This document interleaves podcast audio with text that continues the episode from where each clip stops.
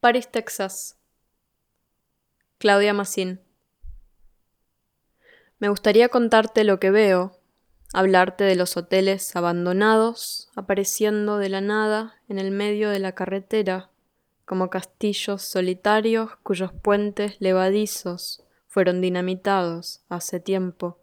Me gustaría contarte lo que veo, pero es imposible hallar un dolor que condescienda a ser narrado.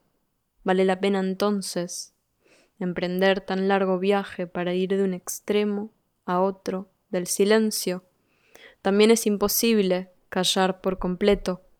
Sé que terminaré por llamarte, como se llama alguien cuando se está a oscuras, sin el auxilio de la voz, un estremecimiento semejante al de las luciérnagas que al chocar contra un parabrisas en la ruta se deshacen esparciendo una nube pequeña de polvo y luz, y esa, quizás, es su idea de un encuentro.